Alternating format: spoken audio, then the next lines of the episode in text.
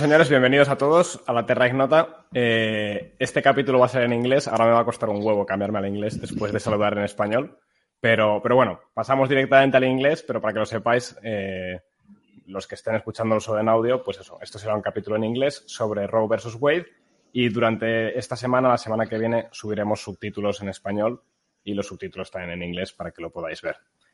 So, after this brief introduction in, in Spanish, I will try to switch to English, even though now it's a bit harder. So I'm Jürgen, and as always, we start the podcast presenting a beer. And because we have today a topic I am very happy to celebrate, I decided to take the best beer I had at home. That it's um, a Westmalle, a triple Trappist beer. So triple beers means uh, beers that have gone through three fermentations. And I will enjoy this one. I'm not obviously going to drink this whole thing because I think it's like 10 degrees. I was going to ask. no, no, no. And I actually already told some friends that, hey, I am opening the bottle. I have the podcast. Come later and we can finish the bottle. So, so this is what I'm going to be drinking, a Trappist beer uh, in honor of this great, great historical moment. Pablo, what do you have for today? Uh, I was not prepared enough, so I'm just drinking a Corona or Coronita, however you want to call it, or Crown, maybe. um, which is, and, and I have a couple uh, cans of beers as well, if in case I run off this, which I think is going to happen because it's a day to celebrate, as I said.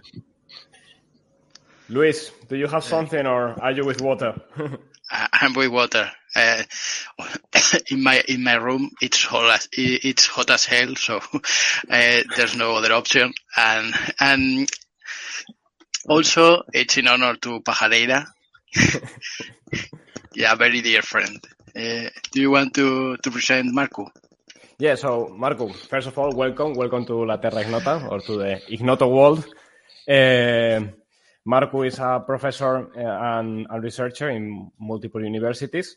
Uh, he has specialized in the history of the United States and history of thought in the United States. Um, he has he has several books. He has many participations in in media, especially in Finland. In Finland, Marco was probably one of the few uh, people that foreseen before the 2016 election that Donald Trump was going to be elected. Uh, he was called crazy, but no one was laughing after that. uh, so, Marco, welcome. What what are you what are you drinking, or what are you having with us? Yeah, for in my case, it's also water. I did. I wasn't prepared for this. Uh, I'm afraid, just uh, just water. Finnish water. When you... That's pretty good. Finnish water. Yeah. Uh, Finnish water, which some people might say that is even better than Madrid's water. So, so I, I cannot believe it. I, Well, I disagree. I have I have never been to Madrid, so I can't compare those two. But but uh, Barcelona, yes, I, I have been there.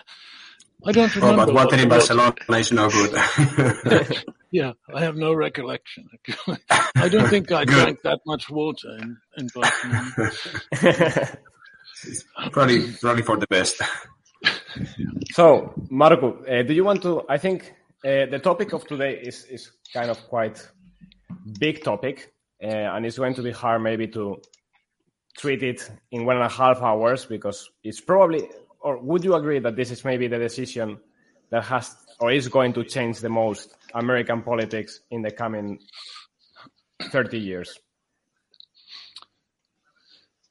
Uh, quite possibly so. This is a the overturning of Roe versus Wade is certainly a monumental turning point and a historic opportunity, but it doesn't automatically lead to the results that uh, many Christians in the United States would want, because there is a lot of resistance on the on the state level.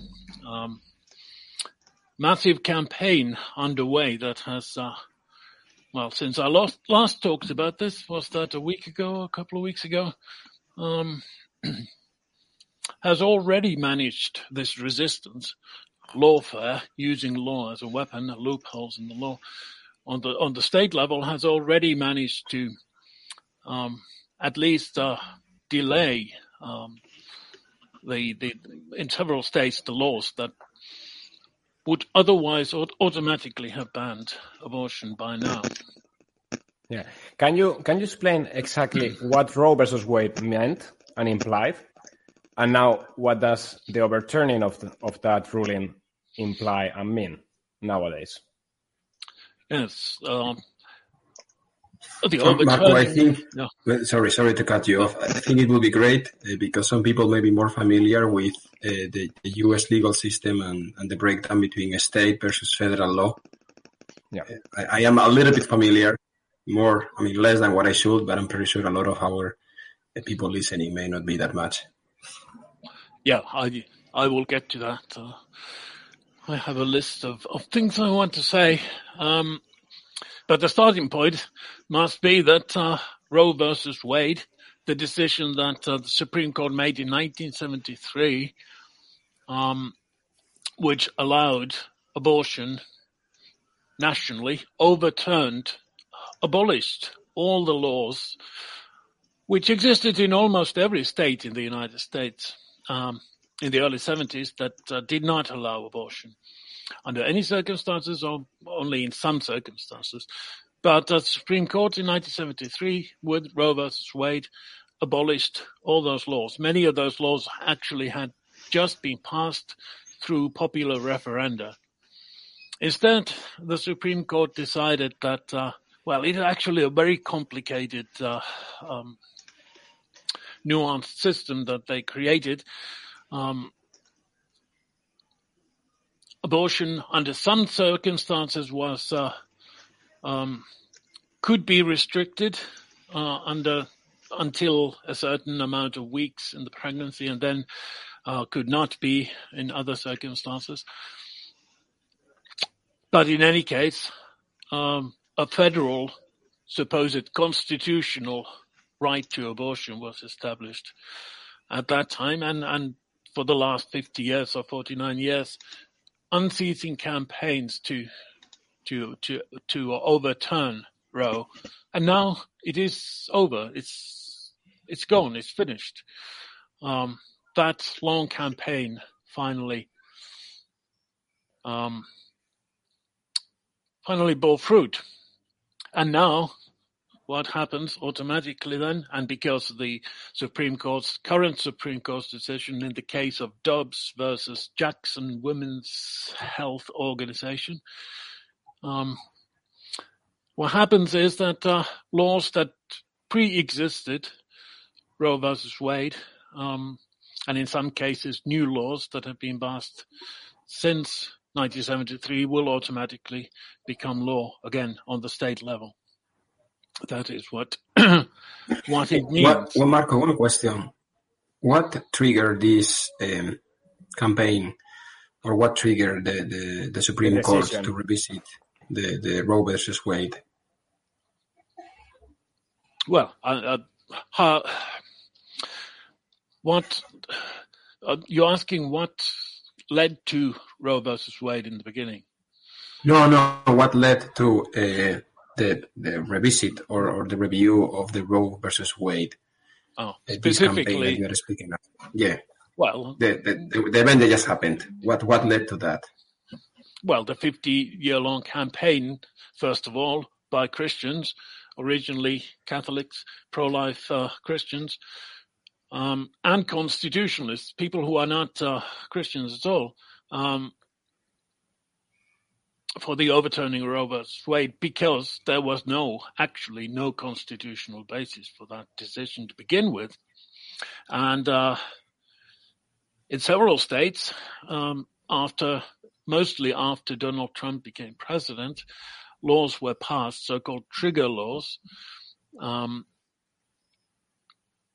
and other laws, as in this case in Mississippi, um, this Dobbs decision that the Supreme Court made overturning Roe versus Wade was because of a case in Mississippi where the the the um, state law was so changed that it did not meet with the criteria established in Roe versus Wade any longer. That was deliberately. Um, the new state law was passed deliberately so that someone would um, would um, take the matter to the Supreme Court and then uh, because Donald Trump had uh, managed by accident, but managed to appoint three new justices to the Supreme Court who are originalists, and I'll come back to what that means. Um, it was overturned. That was pretty much inevitable after Donald Trump managed to appoint these three justices, conservative, so-called constitutional originalists. And then there were other conservative constitutional originalists on the Supreme Court to begin with, and together they, um, I would argue, did the only constitutionally possible thing and overturned Roe versus Wade and returned um, abortion decision making to each state and the people. Um, it was just an accident that, that Donald Trump managed to, that there were three openings on the Supreme Court.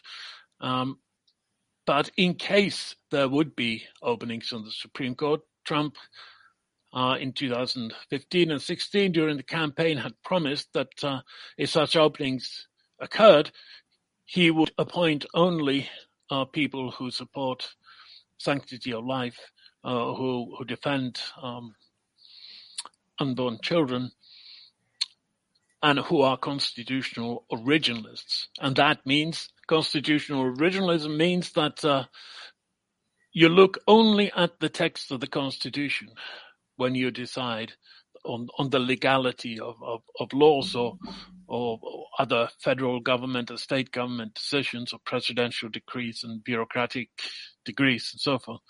So you only look at what the Constitution actually says, what its words in their common sense, everyday meaning mean. And once you apply that uh, criteria to the Roe versus Wade issue, it is inevitable that you will uh, overturn Roe versus Wade because the Constitution doesn't actually have doesn't include any such thing as a federally uh, mandated right to abortion. What the Supreme Court in the 70s did, and and this was based on previous decisions that they made in the 60s, they um, they admitted that the text of the Constitution doesn't uh, include a right to abortion. So they tried to find it um, in the shadows of the letters of, of, of, the Constitution. Never mind that uh, no one el- no one until 1973 had uh, ever discovered this kind of uh, right to abortion between the letters, but they did. Uh, specifically, they found it in the 14th Amendment of the U.S. Constitution. So they said that uh, in between the, the letters of the law, if you look carefully in the penumbras and emanations, that's the wording that they used, there is a right to privacy is not stated in the Constitution, but if you look into the shadows of between the letters the, of the Constitution, 14th Amendment, then there's the right to privacy, and from that follows right to abortion. From that follows that the federal government uh, will mandate, yeah, will uh, well, that can make a decision on this matter. But as because I, say, I, I think Marco, sorry, sorry for interrupting, but I think it's good to to to speak clearly. Like what what it implies is that the federal government can forbid the states from passing legislation on this topic. Yeah, so it's basically saying this is not a state level thing. You cannot vote about this. You cannot decide. We impose that you have to to secure this right.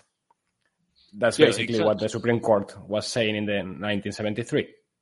Yeah, exactly. That that was just one example of many cases where the Supreme Court uh, took away uh, an issue, an important issue, from the democratic process and, and, and told the American people that they, they may not decide on this issue. They may not vote on this as they just had voted on this in many states and decided to ban abortion or, or to keep it still banned. It had always been banned anyway.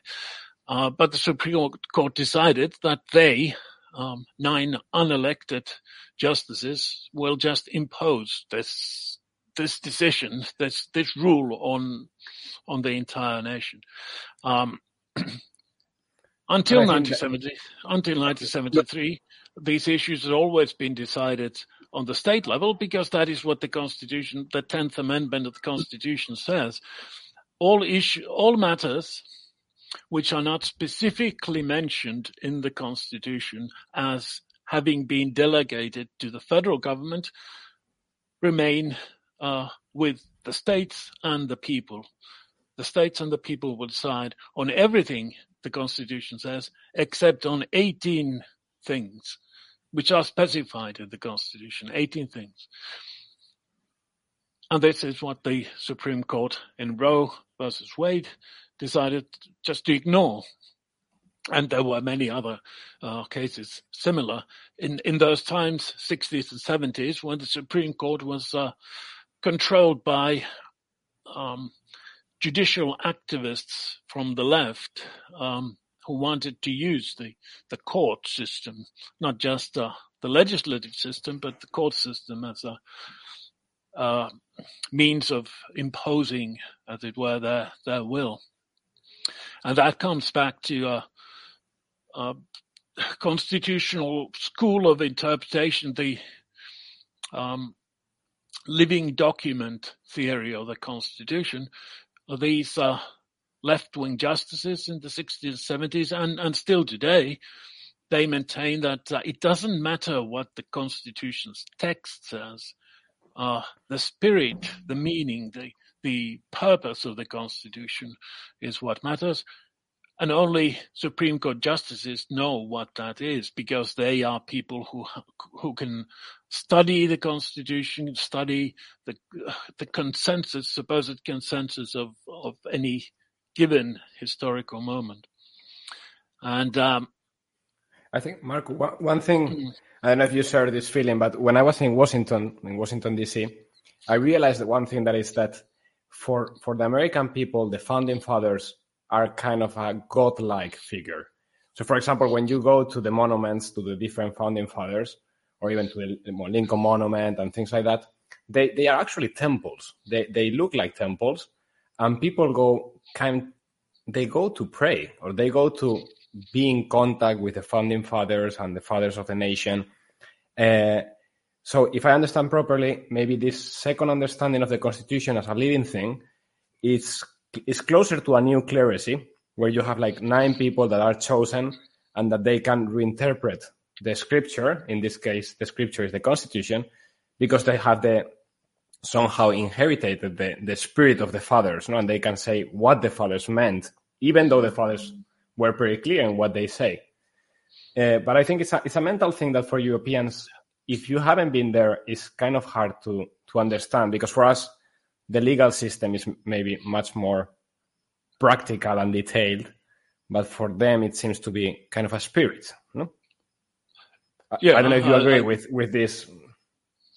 I, I would agree with that. Yes, the uh, Constitution and the founding fathers and the American way of life and all this is uh, it's sacred. It's, it's it's an object of worship, or used to be, still is for most Americans. But then there is a uh, a third constitutional theory, which is the more radical, supported by the Black Lives Matter movement and, and the Antifa and um, people on the far left, uh, critical legal theory, which which tries to abolish the constitution and regards all law as a tool of oppression.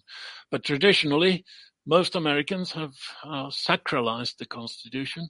You have this originalist uh, uh, understanding of the Constitution, where you just read the text, the four corners, what Americans call the four corners of the law. So, what is within the four corners of the text itself? That is the law, and and it has to be followed uh, literally in every sense. And then you have a living constitutional theory, where the Supreme Court, the justices there can reinterpret what they think is the or was the actual meaning of the of the founding fathers. Um, and they make up things um, that um, we know the founding fathers did not believe in. um, in, in this particular instance of Roe versus Wade, they grounded the right to abortion in the 14th Amendment, which was actually passed to um, much later, not by the founding fathers, but after the Civil War, to to assure equality before the law. Um, and for over 100 years after the 14th Amendment was added to the Constitution, no one ever suggested that uh, the right to privacy or the right to abortion is implied in the 14th Constitution, 14th Amendment. Actually, uh, the people who made uh, wrote the 14th Amendment also banned abortion on the state level. Yeah. So could we maybe explain uh, just if there is the case someone gonna... doesn't know? Ah, sorry, Pablo, go for it. Jorge, I was going to say that I mean, reading the 14th statement, um, I'm amendment, googling yeah. here. Uh, sorry, uh, amendment. Uh, no state shall make or enforce any law which shall abridge the privileges of communities of citizens of the United States. I, I guess it, it all depends on when you consider uh, somebody to be a citizen, right? Well, but uh, yeah. taking into consider a citizen of the United States, somebody who is in the womb of uh, his or her mother, it actually means that the federal law should uh, ban abortion together in every state because it will be against, uh, I mean, it will be essentially allowing the states to decide somebody should live or should die. Again, quote unquote, uh, you should, then the discussion is a matter of when is somebody considered to be somebody and not something. Yes, that that is correct. Yes, um,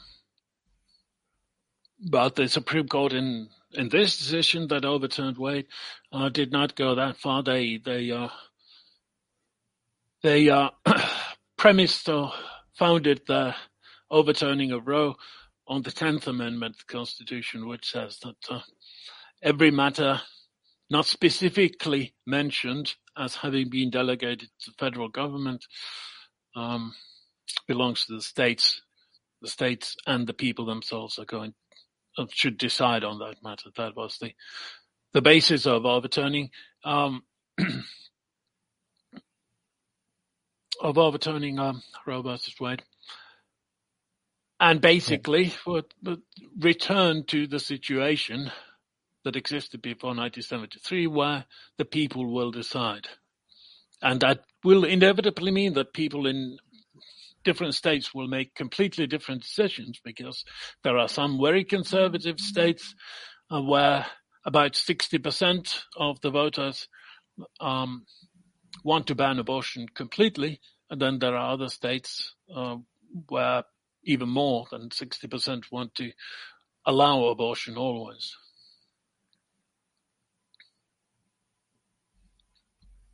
Yeah.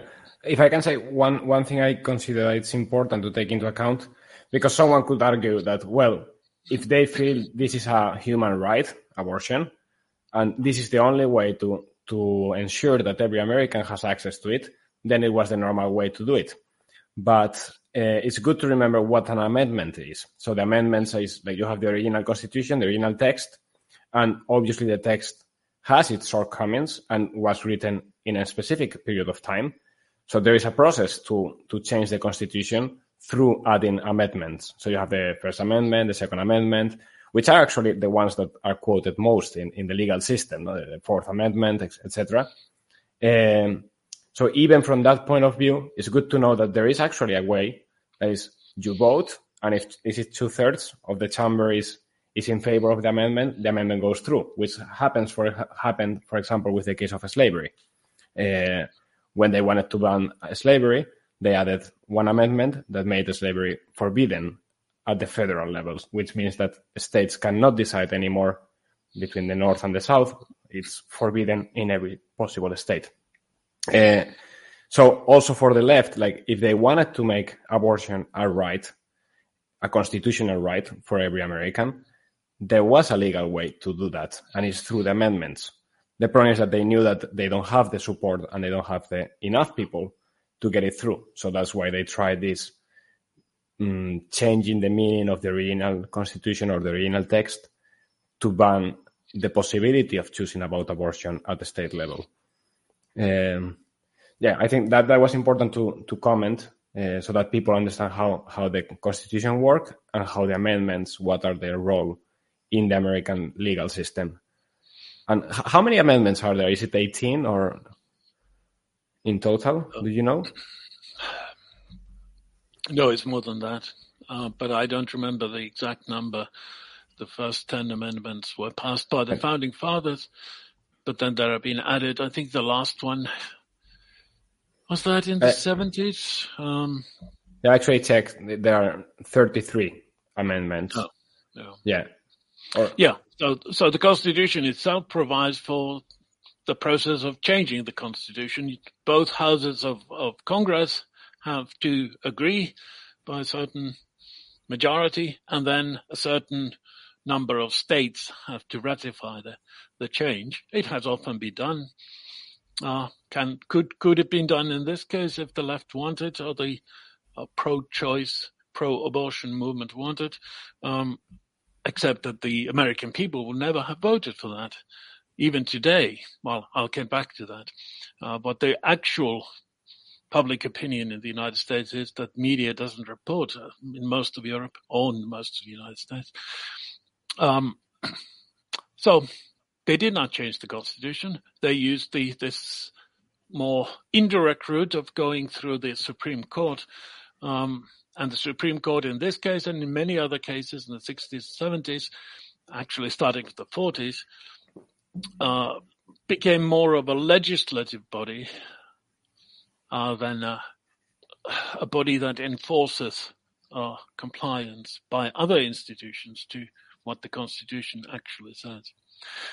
But that has been changing uh, because uh, conservative Republican presidents have appointed not just Trump, but he happened to appoint three justices who only read the text of the Constitution. And mostly, the text of the Constitution is actually quite conservative by today's standards not uh, necessarily by the standards of the time when the founding fathers wrote it, but by today's standards. And therefore, uh, most conservatives, most Republicans, most uh, pro-life uh, Christians in the United States have um, opted for constitutional originalism um, and campaigned, as I say, for almost 50 years to get this result. And it finally succeeded and we have Donald Trump to thank for that. Um, there were lots of other Republican presidents of the United States who promised also always to appoint constitutional originalists to the Supreme Court. Some did, others did not. Um, majority never existed for strict textualist, originalist understanding of the Constitution. It didn't didn't exist until Donald Trump um, appointed these, these three new justices. Um, he was the only candidate ever in American presidential history who, before he was elected during the campaign, he issued a list of names of justices. And he said that uh, he will appoint all new Supreme Court justices from this list. And that list was written for him by um, um, pro-life Catholic and, and Protestant and, and, constitutional conservative organizations. And he kept his promise. One, one quick question. Do you think Trump did this um, because he really believed it or because he thought that was going to give him some advantage in the elections? yeah, that's. That was a tough question. uh, I've been asked that before, and I still don't have a good answer to that. It can be just a, a ploy to, to win elections, or he seriously. Uh, I mean, for most of his life, Trump was pro-choice, pro-abortion, but he did change his mind um, over 20 years ago. And then he has been uh, pro-life. Whether that is sincere or all of it was for political gain, I don't know. Um, obviously, Yeah. yeah, you, you don't you don't know, but what do you think or what do you believe?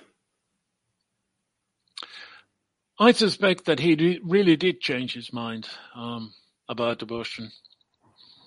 I suspect that that is the case, but I can't prove it. Yeah, yeah. I was asking about beliefs in this case, but in any case, answering to Pablo, I think regardless of whether the promise was only for electoral purposes or was it a real promise that he believed in, the interesting thing is that he actually kept his promise. Yes. And unlike unlike many others before. So in that sense, I think that's an indication of actually believing in the importance of that decision.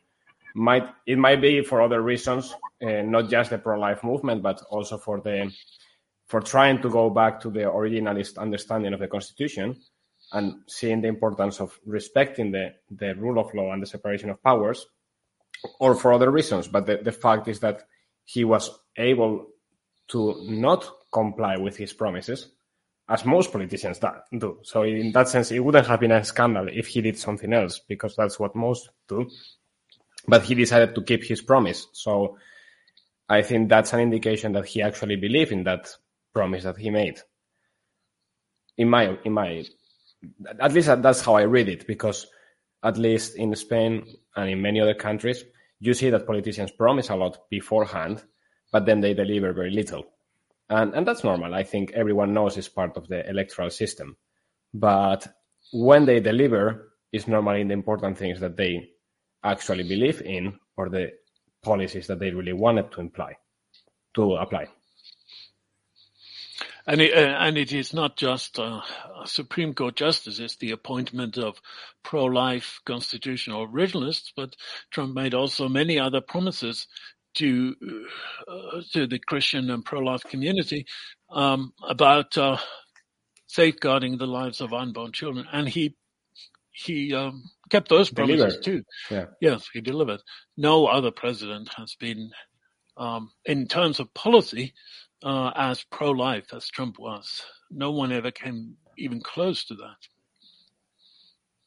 Yeah, uh, one one could argue, or at least I would argue that, for example, George Bush was probably more pro-life from birth and from from uh, upbringing and well, like since ever. But the fact is that he didn't change anything. As we would say in Spanish, he didn't change shit. and even though maybe Trump was in that sense not that Puritan pro-life, uh, was at least active and was actually executed in, in, in policy. So that's that's kind of positive. Uh, what about the effects? Can we talk about the direct effects of overturning Roe versus Wade? And maybe after that, we could talk about what is happening now at the state level in different I have places. A, I have Ah, yeah. a question. Yeah. So I, I I read that Democratic Senator Elizabeth Warren proposed to allow abortion clinics to operate on federal land. Is is this possible? Uh, yeah, she has made that proposal, and many others Democrats have done. I think it probably would be possible because, well, yeah, this is one of the things that the Democratic Party is trying to do, and many other things as well. Just today, um, the Secretary of Health and Human Services, he has a Spanish-sounding name, but he's Latino, um, and I'm not going to try to pronounce the name for native Spanish speakers. Um, just today, he announced that uh, uh, the federal government is now forcing every emergency room in the United States to provide abortions when the woman, when the the mother's um, um, life or health, physical or mental health, is endangered. So the federal government, under the Democrats, is going to try every possible way of, of preserving abortion, even now. And uh, it is quite possible that they will try to um, establish abortion clinics on federal lands like military bases and, and other federal facilities. This is this is part of their plans, and there are many other plans as well. Uh, but I will we'll come back to that. Um, what are the the uh, implications of the likely results? Um, of the overturning of Roe vs. Wade and the Dobbs decision, as it's called. First of all, I want to say that this is a case of not a case, as the media tells us, of the Supreme Court or the legal system in the United States become politicized. This is the opposite. This is the Supreme Court becoming depoliticized. Supreme Court in this and many other uh, cases that they decided uh, this summer um, have, re- have returned to the actual constitution in the United States, not making political decisions, but strictly decisions on the basis of the text of the constitution. So the Supreme Court was politicized by the left. Now it is becoming depoliticized and uh, returning to its actual purposes. It is expanding democracy in the United States, not uh, circumventing democracy, not limiting democracy, because it is returning these issues to the states and the people. Nine unelected justices are no longer making decisions, but in all of these cases, except one case, they are returning the decision-making power closer to the people. Either the people will decide these things, abortion and, and many other things, through popular referenda, or then state uh, assemblies elected by the people are going to decide it. So that means democracy is strengthened in the United States, not restricted because and the rule of law, if the Constitution says something, then that's what it means. Rule of law, especially in Europe, we hear a lot, lot about this rule of law principle that is supposedly um, as a slogan. We hear it used against Hungary and Poland, especially. But the rule of law means something specific. In the United States, it means the Constitution. So the rule of law, democracy, both of those things are strengthened because of uh, this decision and other decisions that the Supreme Court has made uh, this summer. That's what originalism and textualism actually means. Um, Is it going to, to affect other decisions that the Supreme Court took over the last years? Because I think, uh, is it Clarence, Clarence Thomas? Uh, how is the name? Clarence, Thomas. Thomas yes. uh, he he already said that. Well, in the same, oh, Pablo, we lost Pablo. He will be back. Um, he said he said that. Well, this is always this is also going to open the door to what's going to happen with uh, homosexual marriage uh, or imposition of homosexual marriage at all the state level, contraception. Uh, there is also something related to the use of federal budget, isn't it? Can you open like what other decisions can be affected by this? Yeah, that that is what uh, Clarence Thomas, um, one of the justices, one of the conservative originalist justices, um, in his concurring opinion said, and that is what uh, conservatives, um, uh, Christians especially, have been saying for over 50 years. Because all these things, uh, contraception, um, same-sex marriage, all these things were also decided uh, by the Supreme Court, not by the people. Um, the people had voted on these these issues too, and always decided against same-sex marriage, except in a couple of states. But in almost every state, they decided against it, and then the Supreme Court overturned uh, what the people had voted. So, and in and in both cases, um, contraception and uh, same-sex marriage, the Supreme Court used the same argument, exactly the same argument, that Constitution, the text doesn't allow these things, but in the shadows of the letters of the Constitution, these things are implied. It is the same argument. So on that basis, these things should also go. Uh, and Clarence Thomas, um, uh, the conservative justice or originalist justice who, who wrote this has been seeking that. One, one of many who has been seeking that for all these uh, 50 years. He, he used to, before he became justice, uh, he worked in the Reagan administration and, and before that he was a leading, leading, um, African American, uh, conservative Republican activist on these issues. But it's unlikely to happen, I think. Um, Supreme Court doesn't just, uh, even when it was controlled by, by the left, doesn't just issue decrees. Uh, there has to be a case, a specific case that comes to them. And then they will decide on that. And, and as far as I know, there are no cases pending on, on these other issues and, and, uh, they are unlikely to emerge anytime soon.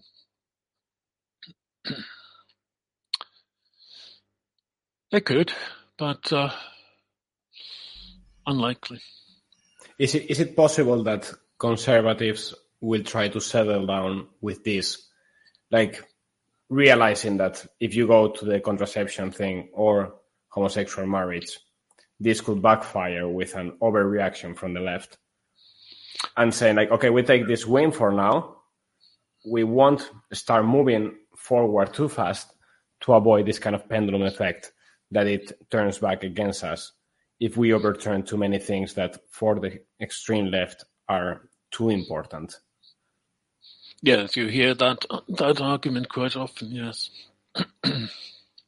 and do you think so, that might be the case, or do you think they they have realized that well, we have once in a life chance to actually make a change? Now we are taking all the milk from the cow. yeah, um, I don't think that uh, same-sex marriage is is going to be, or the uh, same-sex marriages by the Supreme Court are, are going to be overturned any anytime soon. No. And uh, on that particular issue, American public opinion has changed so much uh, since those decisions were made, and that was when Obama was president. So it's not that long long ago, but opinion has changed so much that it would be uh, very tricky to, for conservatives to touch those things now um, through the Supreme Court. Um, even now, the overturning of Roe vs. Wade has, has caused a massive counter reaction that may impact the congressional midterm elections in November. And to throw in all these other issues, that, that would be a that would be a, a really big thing um, in terms of um, of the um, counter reaction. I think so. It's unlikely to happen for now. Which brings me to the point that I wanted to make, and I wanted to dwell on this a bit. Public opinion. The media tells us that most Americans are appalled that the Supreme Court has has done such a thing, taken away a human right. Um,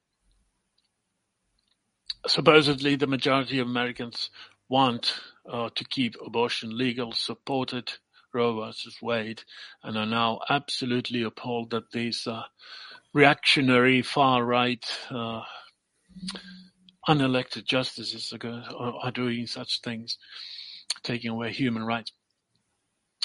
Um, and this is what media in Europe also keeps repeating. It is true, of course, that uh, opinion polls say that uh, a slight majority of Americans um, would have kept Roe versus Wade. But then, if you look more carefully, the same Americans are asked whether they know what that means, Roe versus Wade, because that has become a sort of icon on the left that's just an expression, Roe versus Wade. Only 20% of Americans know what it meant. And then you dig still deeper. Almost 70% of Americans actually wanted the states and the people to decide on abortion. They didn't want the Supreme Court to have decided it to begin with.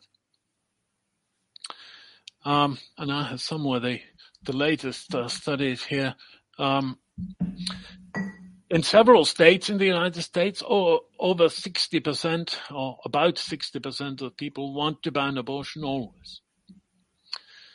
In the majority of American states, uh, majority, so or 50% or more want to ban abortion. Those are the actual uh, views of Americans. 90% of Americans think that human life begins before birth and about 80% think that uh, uh, the unborn child is a human being who has a right to live. Um, just over 50% think abortion is murder, and uh, about 70% of Americans think it's always an immoral thing to do. 70 to 80% want it restricted more than Roe would have allowed. NSSA in in several states. I forget the number, six or seven states. Um, about sixty percent of the people want abortion always banned, and then there's a great number of states where more than 50% want it always banned. So these are the actual views of Americans that the media doesn't report. They only report that one bit that says that uh, the majority, bare majority, would have liked Roe versus Wade to remain. Do you but think the actual that opinion one, of Americans. What's that? Sorry, sorry. Yeah. Do you think that that's one of the reasons why they are misreporting what this decision actually mean? So I think like if they will openly say that what this decision means is that the federal state cannot impose legislation on abortion at the state level, and now each state has the possibility to decide what limits they want to abortion. Do they want it banned completely, or do they want it possible possible in the case of rape, but not other cases? Whatever, whatever they want. Uh, that because they know that the people think in this way, that's why they are misreporting the meaning of this decision, so that people react against the decision without actually knowing that this decision is according to what they actually want. Mm. And and the same in, in Europe. I think in Europe it's amazing. You read the news and it seems that abortion has been banned in the United States. And it's like, well, I would be quite happy, but that's not the case. That's not what this has been. That's not what this implies. So do you think they are misreporting knowing that they are misreporting in order to hide from the people what it actually means? Yeah, I'm I'm I'm, I'm afraid uh, most of the so-called mainstream media has a political agenda, and uh, abortion is part of that agenda. So yes, they are misre- misrepresenting these these issues. Um, yeah, they are. But uh, at the same time, uh, most Americans don't care what the media says. Um, there was just just a study out. Uh, I think, don't quote me on this if I'm wrong, but I think it was only 11% of Americans who said that they believe what the mainstream media tells them. So the the trust in, in, in media is gone in the United States, and well, most Americans uh, know that, realize that they don't listen to the media, but still the mainstream media has its agenda and uh, tries to push it, hoping that it will change um, this kind of popular opinion that actually is the result of over 50 years of the pro-life movement and the Christian right being very active and educating Americans on these issues. I'm afraid in Europe, the, the, the same kind of um, long sustained uh, education effort uh, has not, uh, in most countries, has not been uh, uh, well done and has not been successful. But in the United States, it has, because if you look at uh, the situation, according to opinion polls in the 70s, after Roe was decided, compared to today, Americans have become much more pro-life, much more. But uh, the case uh, in, in, on the other issue of uh, same same-sex marriage, uh, the opposite has has happened. Um, when uh, those decisions were made by the Supreme Court, majority of Americans opposed same-sex marriage, but now it is the other way around. Uh, slight majority uh, accepts it. So what's what's going to happen now? Uh, several states will ban abortion either completely or, in most cases, other states like uh, Florida are going to impose uh, uh limits uh, after certain hmm. certain uh, number of weeks, pregnancy weeks, abortion will be will be outlawed. Um, there several states have trigger laws which would automatically uh, come now into force. In some cases, they already have. Other cases, it's written into the law that uh, you have to wait 30 days or so before the Supreme Court decision. And then trigger laws will come into effect and will ban abortion either completely or in, in some circumstances. Um, but even before, there were over 1,000 restrictions on abortion in the United States that the people of the states had voted on and decided to impose since the 1990s. So abortion already was quite restricted in the United States. Over 80% of um, of uh, counties in the United States haven't had a single abortion clinic for many decades because the people who live there are against abortion and they will not allow this procedure to be to be carried out in their county. And now that can happen on state level as well. It can happen, but it doesn't automatically happen because uh, pro-abortion movement is now starting to fight in every state court.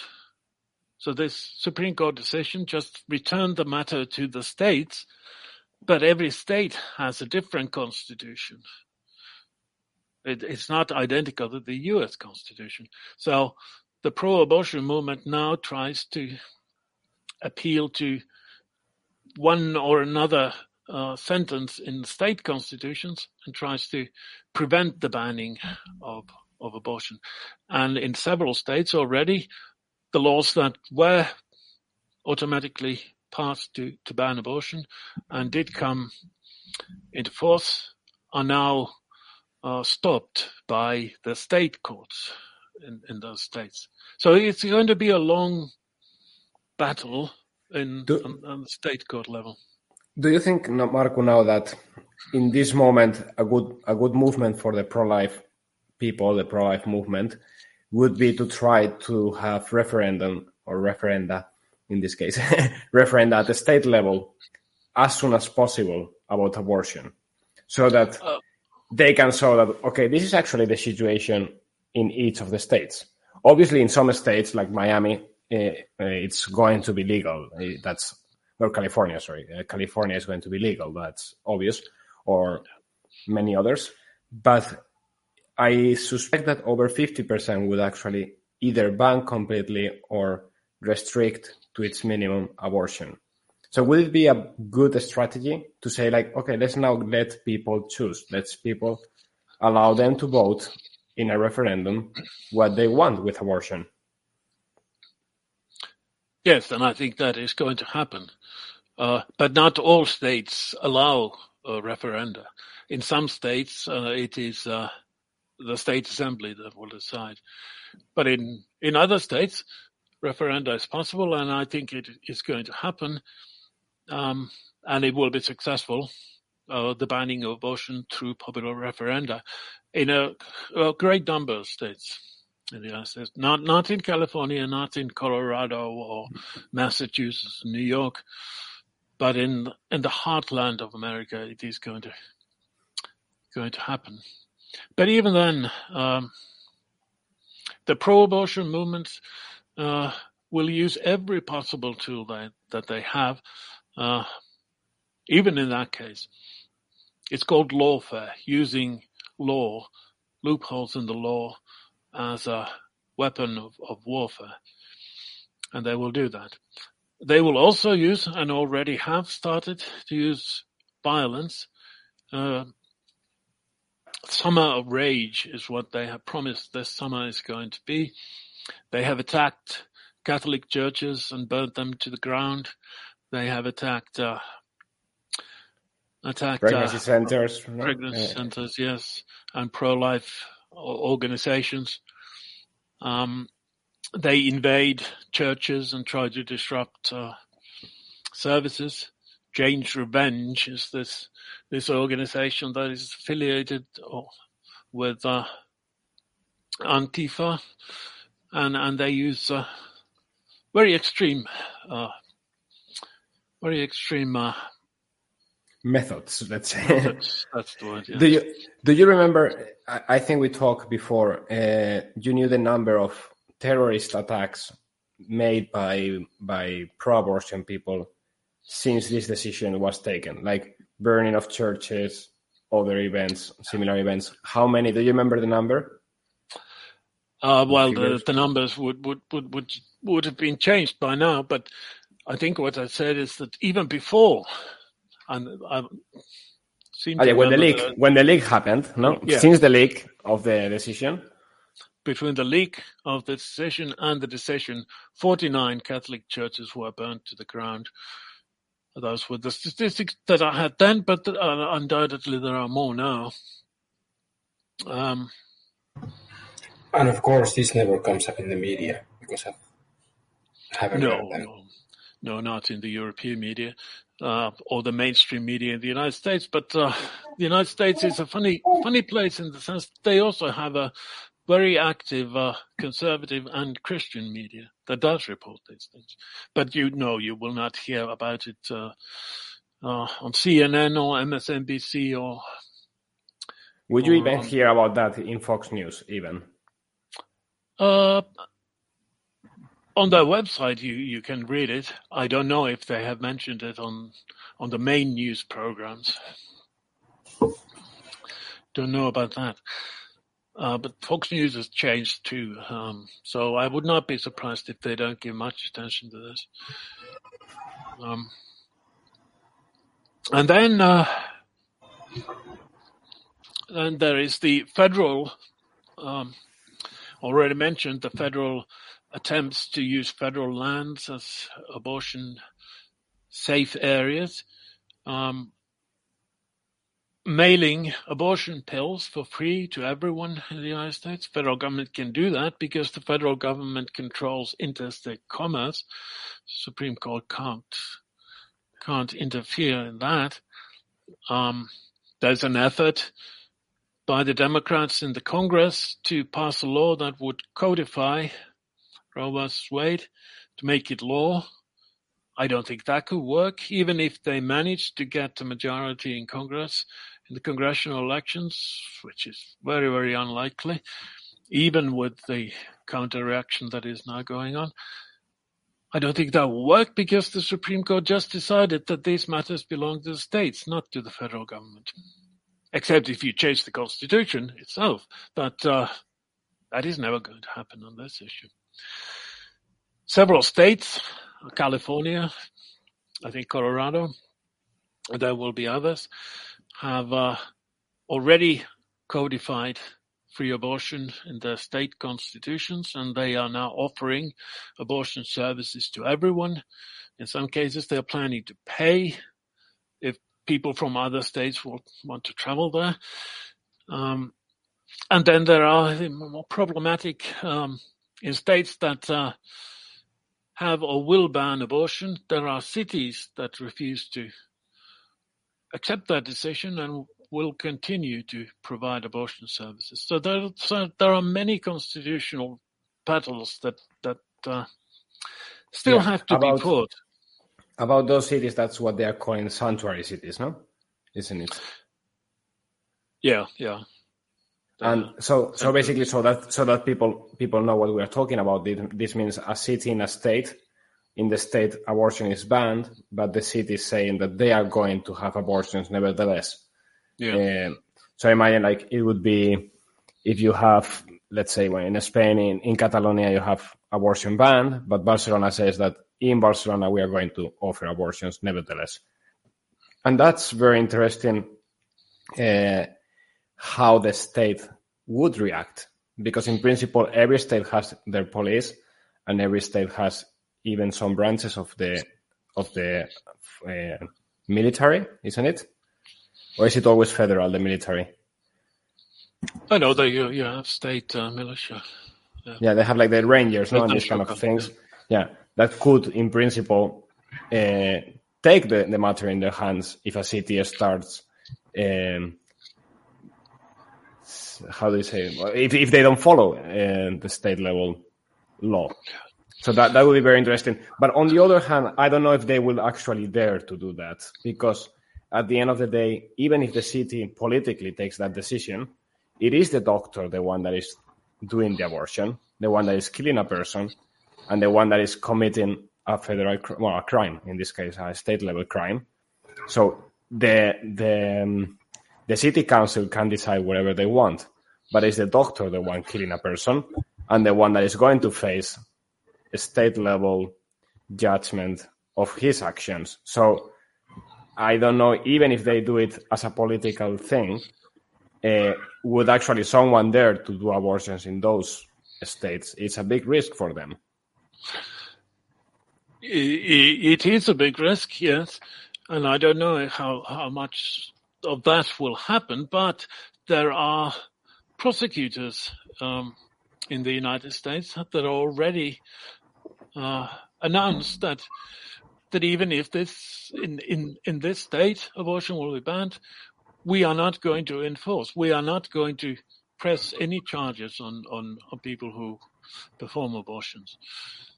Um, and this is not a federal. The federal courts could not step in in this case because it's the decisions have already just been returned to the state. Um, so there are these uh, so-called progressive uh, prosecutors. One of them was just uh, voted out in popular referenda in California, and probably another one is going to be voted out. Um, but they could be accused of prevarication, and that can be already a federal crime isn't it?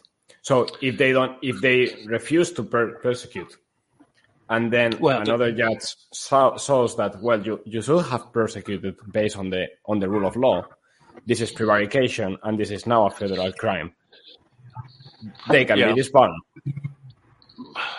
I, I suppose so, but uh, these uh, progressive prosecutors have, uh, you know, in 2020 there was the BLM riots, demonstrations, peaceful demonstrations as well, but there were uh, 633 riots, and no one was prosecuted for them, except in a couple of very rare cases. But these progressive prosecutors decided and actually published beforehand a list of crimes that, for which they are not going to prosecute anyone. And uh, the federal government did not intervene in, in their cases. Now, uh, the voters in California have intervened and forced one of them out, one of those progressive prosecutors out. But these things happen in the United States. And if a Republican president were to win in 2024, could they prosecute, prosecute doctors or organizations that perform abortions on federal territory? Um, hmm. Yeah. I don't know how uh, how legal is this, but. yeah, they, these are very complicated constitutional issues. Um, but uh, if there were a Republican president, most likely, most likely there's going to be, um, oh, they, they would ban uh, the provision of, of abortions on federal lands anyway.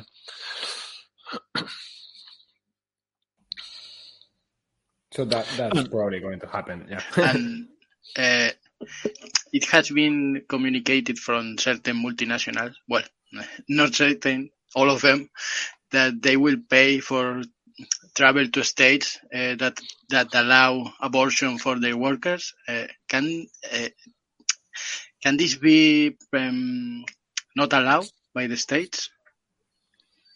Well, I, as far as I know, some states have tried to to prevent it. Um, they have I'm not sure whether it's by law or by uh, governor's orders, tried to prevent people from other states. Uh, tried to a state that has banned abortion has tried to prevent people from from that state traveling to another state for abortion services. Um, but all of these things are, are being challenged in, in, state courts. So this is a long process. It's not automatic that, uh, well, it is automatic. The millions of, of unborn children will, their lives will be saved, but it could be much more and it could, uh, take a much longer than many people expected because of all these uh, judicial uh, all these judicial battles and and then the creation of these sanctuary cities and sanctuary states uh, that, that, could just attract um, pay for. I mean in, in, in these many of these states they will pay for the abortion. And then they will pay for the travel um, and they could attract uh, people from other states might mean that the actual number of abortion is not uh, decreased as, as much as uh, many people would hope. But I think in, any case, any delay you put in abortion does affect. At least uh, I have experience with some friends that, that have been going to clinics to talk to the woman and so on. And they say that in many cases it's just a matter of two, three days because many of the people that are going to to have an abortion, they don't want to actually. They are forced by their families, they are forced by their boyfriends. Um, so even if you gain few hours, they they have enough time to realize that no, no, it's actually my life, and I don't want to to do this to me and to my baby. So even just forcing or just creating this small barrier of you have to leave Florida to go to California and you cannot do the, tra- the trip right now, it will take a, a week to organize. That might be enough for a significant percentage of, of women to say, well, I, I don't want to do this. At, least that's my impression. Obviously, it's not going to be a 100% drop. It's not like abortion is going to disappear as a phenomenon in, in Florida, for example. But if it drops by 60, 70%, that's a huge amount of lives. And that's also a huge amount of, of voters in 18 years. Mm, indeed, yes. And, and we do have studies, uh, as I said before, the uh, many states uh, since the 90s have passed these uh, abortion restrictions, and in many states, one of the restrictions is this waiting period, and uh, it worked. Um, you can see it from the statistics when when waiting periods and and other similar restrictions were imposed, the numbers of abortions went down drastically, and and they will even more so in this case. This is this is clear, but uh, at the same time, there are states where there are lots of people in California and New York where the numbers are not going to go down. Yeah. Yeah, yeah, that that's that's a fact. Unfortunately. Um, okay, what about uh, maybe to, to wrap it up? Then we will make some of the questions, even though actually you answered some of them directly on on the floor. But uh, uh, what about the pro-life movement? Like, what do you think are the implications for the pro-life movement in the United States and worldwide right now? Like, this is a turning point. Uh, what the pro-life people should take out from here? What what are the next steps? Well, certainly the United States they have to continue the education efforts that uh, that changed the popular opinion. It's it's not automatic uh, that the popular opinion remains pro-life. According to the polls, it's not pro-life now. If you ask that question, pro-life or pro-choice, but then you dig deeper, then you, you see that, that he actually is pro-life.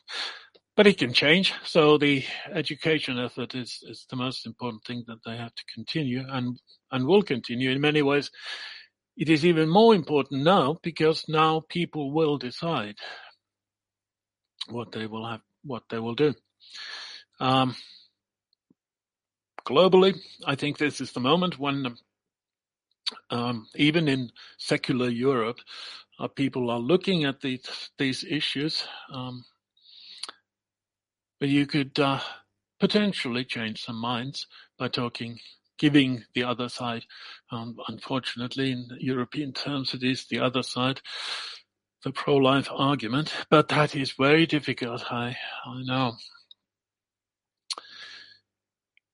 But as long as uh, this is a, a, an issue people are interested in, um, those who value uh, sanctity of life um, of unborn children should seize the opportunity. I don't, uh, unfortunately, think that there's going to be any any similar decisions in, in most of the rest of the world, but that's that's partly because popular opinion, um, majority opinion has already been lost, but then the constitutional system is completely different. And uh, these kind of these kind of decisions um, close to the local level cannot be made, no matter what the the EU says about subsidiarity. These decisions are not made on the local level here. Okay, so maybe we can a little bit close with this. There was one one uh, question by D. Castro. I, ah, sorry, Ludwig. I have a question. Uh, sorry, because I don't know how to formulate this question very well, but do you think that the states like California may be more brutal now in the way they practice, practice abortion? Uh, I I saw there was there was a proposal a proposal for abortion after birth. you can understand that I was pretty shocked. Yeah, and I, I'm actually mentioned I mentioned this issue uh, regarding New York um, on Finnish TV, and the uh, number of um, very angry uh, protests was uh, astonishing. Um, the fact is that already in places like New York, abortion is allowed until and including the moment of birth. Until uh, in New York, um, abortion is allowed um, until week 24, I think, or is it 25? Um, free abortion, no, no uh, questions asked. And after that, until and including the moment of birth. So that actually means also once a, a baby is born during the procedure, uh, they can still be aborted. Um, um, if the mother feels that uh, her health, physical or mental health, would be impacted by the birth of, of, of the child. So there are states like this already, and I'm afraid there will be more state level laws passed similar to that um, in in other very liberal states as well. There is I, one. I have, uh, yeah. Sorry, sorry. No, there is one, one. There is one obstacle. Oh, I think it's 2003 or four. There was a federal law passed, the Partial Birth Abortion Ban Act, which the Supreme Court long ago uh, upheld. So that uh, federal law bans uh, this particular procedure of partial birth abortion. But there are ways around that if the state wants to go around one, it. One thing, one thing about that act is that actually Obama voted against uh, forbidding that, and also mm. also with the with the Born Alive Act that uh, children that has been born alive uh, yeah. cannot be killed, and Obama opposed that that piece of law. but about the partial birth, if people don't know, I'm sorry, but I will explain actually how it works. It's basically you you generate the the or you start the procedure of giving birth uh, by hormones. So that the woman actually gives birth, but before the head of the baby comes out, because the baby hasn't turned yet in the womb, because it's before the normal birth. So a normal baby comes head first and then the legs normally. in this case, they, they come before with the legs because they haven't turned. Uh, you produce the birth, and with, with the head still inside the womb, you just kill it by pinching its brain. So you have basically half of the baby outside with the legs moving, and you smash the head inside the womb or inside the vagina in this case. But so that people know what we are talking about, and those lawyers and those people doing this legislation, they do know it, which is horrible. I mean, you have a baby in your hands, and you have actually to keep it and then punch the brain. So sorry for the explicitity of this, but uh, so that we also remember what we are talking about. Marco, uh, another question, and you, may have some insight here. Has there been any legal efforts or scientific efforts in the United States to define or to at least study when somebody becomes a human being? Or that has been a taboo topic altogether? No, there's there's a lot of uh, scientific uh, work on that and, and evidence. Yes, uh, and as I said, as I said before, uh, ninety percent of Americans think that human life begins before birth. There are many different opinions when it it, it begins, um, but um, I'm I'm not a medical doctor, but but I know of those studies, various studies that that have looked into that, and that's certainly a continuity from the moment of uh, conception. Continuity is human life from, as I, as I see it, not a medical doctor, but continuity um, throughout pregnancy. And certainly Americans think so. Uh, whether you believe it from the Bible. The Bible is clear about this. Um, or you believe it from the science which supports uh, what the Bible teaches on this. Human life uh, begins at conception, and uh, the, there can be no such thing as the human right uh, to kill a human being and unborn, unborn children. But but this is culture wars. Um, people who don't want to listen to, to science about these issues not going to listen to science because they they have other priorities. And, and that's what I ask, right? Because this topic will be closed all of a sudden if by law somebody will become a human being at X week or when that person develops X feature or at conception, right? But if that were to be a legal thing, then the Constitution is pretty clear. It's pretty damn clear. You cannot kill anybody.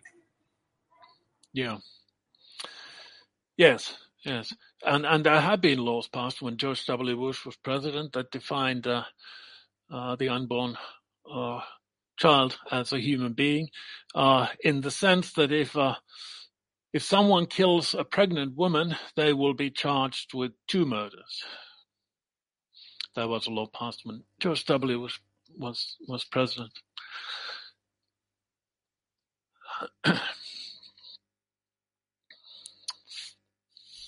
Yeah, we, we had actually a, a, case of that in, in Madrid. I don't know if you remember the terrorist attacks. Uh, in Madrid, there was these bombings, and they killed uh, 19, uh, sorry, 19, uh, 192 born people and two babies in the womb. So actually, the, the well, the people that were charged, they were charged with those two killings also. Uh, so they were included. Um, so with the questions, there, there, were actually two of the questions you already answered, but one I think is, is pretty interesting. That do you think that the central government will intervene in the case of tourists for abortion uh, reason growing up?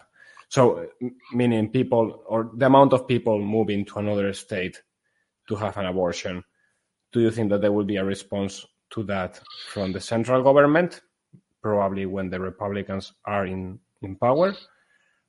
And uh, will it be a reaction at the state level? Like a state saying, well, you can be punished also if you leave the state to another one to have an abortion? Yes, as I said, um, there are several states that are trying to uh, trying to stop that kind of abortion tourism. But the, all these things are challenged in state courts now. If the Republicans, and I say when the Republicans regain power first in Congress in November and then in the White House as well, 2024, yes, I think they will act on this. But there will again be a very, very long constitutional legal battle. Happily, um, unless some some of the conservative originalist justices die in the meantime, um, all these uh, legal battles will end up in the same Supreme Court that actually reads the text of the Constitution, and only the text of the Constitution is is, is authoritative. Which is brings to me to well, I should have said this before, but if the Democrats were to manage to gain control of Congress in the midterm elections, then they would start packing the court. Packing the court meaning that they will just add more liberal left-wing justices to the uh, nine existing justices, and, and the Supreme Court will then overturn the overturning of Roe versus Wade. This is yeah. what the Democratic Party wants to do. If they get, yeah. uh, do you do you want to explain because I, I think we didn't talk about that and that's very important. What what does it mean the overpacking of the court? Because well, the Supreme, explain that. Yeah. yeah. The Supreme Court has nine justices, eight justices, and the Chief Justice, and it has been that way ever since the Civil War. Before the Civil War, there were different numbers of, of justices. Um, but um, it's not specified. The number is not specified in the Constitution, so, so you can legally change it. Uh, and it was done before the Civil War, but that was done by consensus. Both parties agreed. Now it is part of the Democratic Party's plan especially Kamala Harris, the vice president, has talked about this for many years, just to install as many new justices as you want on the Supreme Court so that you will get an automatic majority. It would be legal. Constitutionally, they could do that. If they uh, get uh, um, majority in both houses of Congress, they could do that. But that would create a massive crisis in the United States because uh, it was tried once. Franklin D. Roosevelt did try it in 1937, and that created a massive constitutional crisis and led to the Democrats' defeat in subsequent elections. And even the Democrats, in the end, would not follow through because it's such such a massive earthquake that would be, especially on issues such as this. Um, that um, such deeply divisive issues in the United States. That court packing is called uh, packing the court with your own preferred justices. Um, really would mean the politicization of the Supreme Court, and that institution would lose all authority. And yeah. I, am afraid the the, the uh, counter reaction would be from all of conservative America, and America is still a conservative country, actually. There are many more conservatives in America than there are liberals or left-wing people. More so, um, more so now than before. But ever since these these questions have been studied since the early 70s, there have been a clear conservative majority in all of America. Yeah, and I, I think that the packing of the courts uh, of the court in this case, um, it will only create a, a never-ending problem. Who's the only people winning in that situation is actually those that oppose the whole constitution. So the whole is it 1617 movement or the whole like Black Lives Matter movement, where you make you make the constitution and the Supreme Court obsolete by just packing it. So the the Democrats come, they put their own guys, then the Republicans will double up, and it's basically like a casino. You just double the amount. So in three, four elections, you have a Supreme Court of 100 people. It doesn't make sense anymore, and then you have killed the Constitution basically and the legal order in which uh, the United States system is based. So I think the risk is pretty high, but on the other hand, I wouldn't be surprised if Kamala Harris is actually willing to take that risk. And trying to, to guess the future, what do you think will, will happen in, in those midterm, midterm elections? I think that uh, the Republicans are going to win quite convincingly. This issue is not, uh, as much as the media tells us that this is uh, a shocking, awful thing for most Americans, it's not. And um, and there are other issues that uh, matter to Americans much, much more than this, because the the Democrats, the uh, pro-abortion movement, is trying to make this issue and the gun rights issue into the uh, the magnets uh, for which they would uh, win the elections, and they may gain some seats that they would otherwise lost. But I don't think this is this is going to lead to their victory in the congressional elections because there are other issues much more important to Americans, like today's news that inflation in the United States is now today 9.1%. This is a big issue for ordinary Americans. Um, Joe Biden, his administration, um, support is, uh, well, depending on how you ask the question, 30, just over 30% or just over 20%. There's no no president in the United States ever since opinion polling began who has been as unpopular. And 85% of Americans think that things are developing in the wrong direction in the United States. Now that number does does include people who wanted to keep Roe versus Wade, but but anyway, um, and Americans. If, if keep, it's amazing if you keep in mind that, for example, those polls were made during the the last part of the Vietnam War, when everyone knew that the Vietnam War made no sense. The whole political situation was super hot. You have the civil rights movement, and still the president had more approval than now Joe Biden. It, it's it's actually crazy. It's really crazy. I have two questions. They're a bit wild, and then we can close. You don't have to answer if you don't want to or you don't know. But one is about Hunter Biden. Uh, it seems that two days ago there was a hacking. I don't know if it's true, but it seems it's true. A hacking to his iCloud uh, storage, and many pictures were leaked with all kind of things. Do you think that will make it to mainstream media? Like, will this probably the images itself not because it's it's probably illegal to publish them, but the story behind that that allegedly, let's say allegedly, there are pictures of him having relationship with underage women, drug use, prostitution. Would we see uh, pieces of news speaking about that? Yes or no? And the other one is actually, who do you think is going to be the Republican candidate in in 2024? Yeah. Uh, Sorry, pretty, pretty, pretty tough questions now for the end, but Hunter Biden, yes, uh, more and more information comes out, not just uh, pictures, but emails, including from Joe Biden to to Hunter Biden, that are pretty incriminatory. Um, but then we knew much of this before the, the last elections. It was offered to the mainstream media, and they refused to publish it. Um, now they have published. They admitted that uh, it actually was true. What, uh, but they have some... admitted only only the emails. They haven't admitted mm, any of the no. other things, and there are worse things than the emails there. Yes, like like child so, abuse allegedly, but child abuse. yeah, whether this uh, seeps into mainstream media before the November elections, I doubt it. But uh, once the Republicans are in control of Congress, they will start investigations, then it will all come out.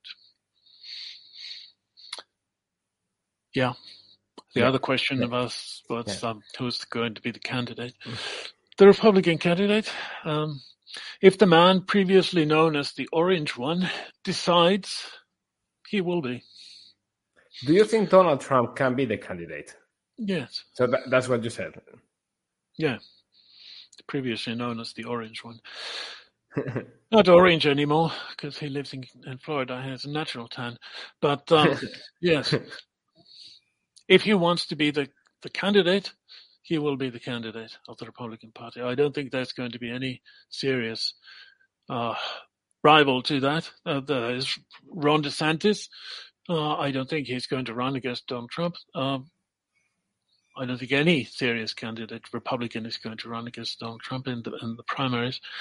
Um, if Trump doesn't want to be the candidate for whatever reason, then Ron DeSantis, most likely.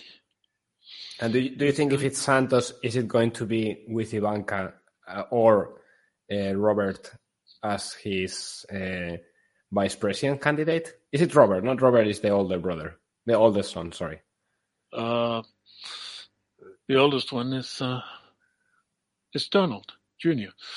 It's not a junior. Yeah, yeah. Sorry. Yeah, yeah, yeah. And Robert is the small one. No, he's the kid. Yeah, yeah. Sorry. So, will it be? Uh, will we have a Trump as vice president candidate with Santos as presidential candidate? Do you see that as a possibility? No, that that would not be possible because president and vice president have to come from different state, and the Trumps live in uh, Florida now, and Santos is uh, governor of Florida, so that's not constitutionally possible. Uh, okay, I didn't know that actually. I didn't know that the, the, president and the vice president have to be from different states. Yep.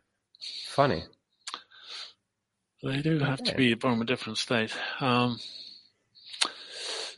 yeah, and, and, as far as Trump uh, as the candidate, the the talk now is that he would like as his vice president Elise Stefanik from New York, congressman. Who? Who? Mike sorry. Pence is Elise oh, Stefanik. Elise Stefanik was one of the uh, uh, defense uh, lawyers, I suppose you call them, um, during the impeachment hmm. trials. Elise Stefanik, uh, Congresswoman from New York. But it could be someone else as well. There are lots of candidates. It's not going to be Mike Pence. It's not going to be Mike Pence. No. It's not. No. Fact, okay, I, so I lived um, when I lived in the states. Uh, it was Mike Pence town, and I actually got to meet uh, his family, his mother, and his siblings. Oh yes, because we lived in Indiana. Yes, in Columbus, nice. Indiana. Yeah, nice people. We, Mike, yes. Mike Pence is a Catholic, isn't he? He's a Catholic. He was a Catholic. He's he's a Christian now. Uh, his siblings, his brothers are Catholic, and his mother is Catholic. I was once in church with uh, her mother, with his mother, with all the Secret Service, because I was busy later on. And I've, and I've actually gotten to see the Air Force Two airplane in the Columbus airport, which is a very small airport. It's a, a private airport. But I don't think there was almost enough no runaway for the, the plane to take off or land. but well, I, I, I, I, think he's still officially Catholic. He has not officially joined. Uh, he does go to a, not, a, a Protestant church most often, but uh, is not a member as far as I know. It may be, yeah. I've never, well, of course, when I lived in, in Indiana, he wasn't, uh, he was already a senator or the governor, sorry. So he wasn't living in Columbus. He was living in Indianapolis. I didn't know, but his family was very nice. At least what I put tell. nice. Okay, Marco, we don't want to take more time from you. Actually, here in Finland, it's a bit late, so you probably are eager to to go to sleep. Even though it's light outside, uh, people don't realize how how late it uh, becomes night here in the north. But but uh, Marco, thank you very much. I don't know if you want to add something or any final remark. Uh, you are happy with that. We are super happy with with having you. Thank you very much, and it, it was very interesting. It was really nice to have you here. Thank you again for coming, and thank you for Thanks. everybody in the in the comments. And for those who think this is not that good, don't worry. We will put the subtitles you are not understanding what I'm saying now, but we will put the subtitles and you will have a laugh. So thanks a lot, uh, and see you see you on Sunday. On Sunday we will have another program, uh, a new uh, podcast. So stay tuned. Thanks, Marco, for all the insights. It was uh, it was great. It was really really enlightening, eye opening, and, and to be honest, uh, gives back some hope. A sense Yeah, of so- responsibility as well. Yeah, this is certainly a, a moment of, of hope in the United States, and and if uh, enough people seize the moment, the rest of the world, uh, progress is possible in in terms of defending unborn children's life. But it's it's not easy in the rest of the world. It is uh, much easier in the United States because this this uh, education effort has been continuing for such a long time and by so many people. So, to those in the rest of the world, please start educating people, start helping, have children like Paulo, and you take the head. Have children like Paulo, um, and thank you, thank you for watching, and see you on Sunday. Thanks a lot, Marco. Thanks everybody. See you.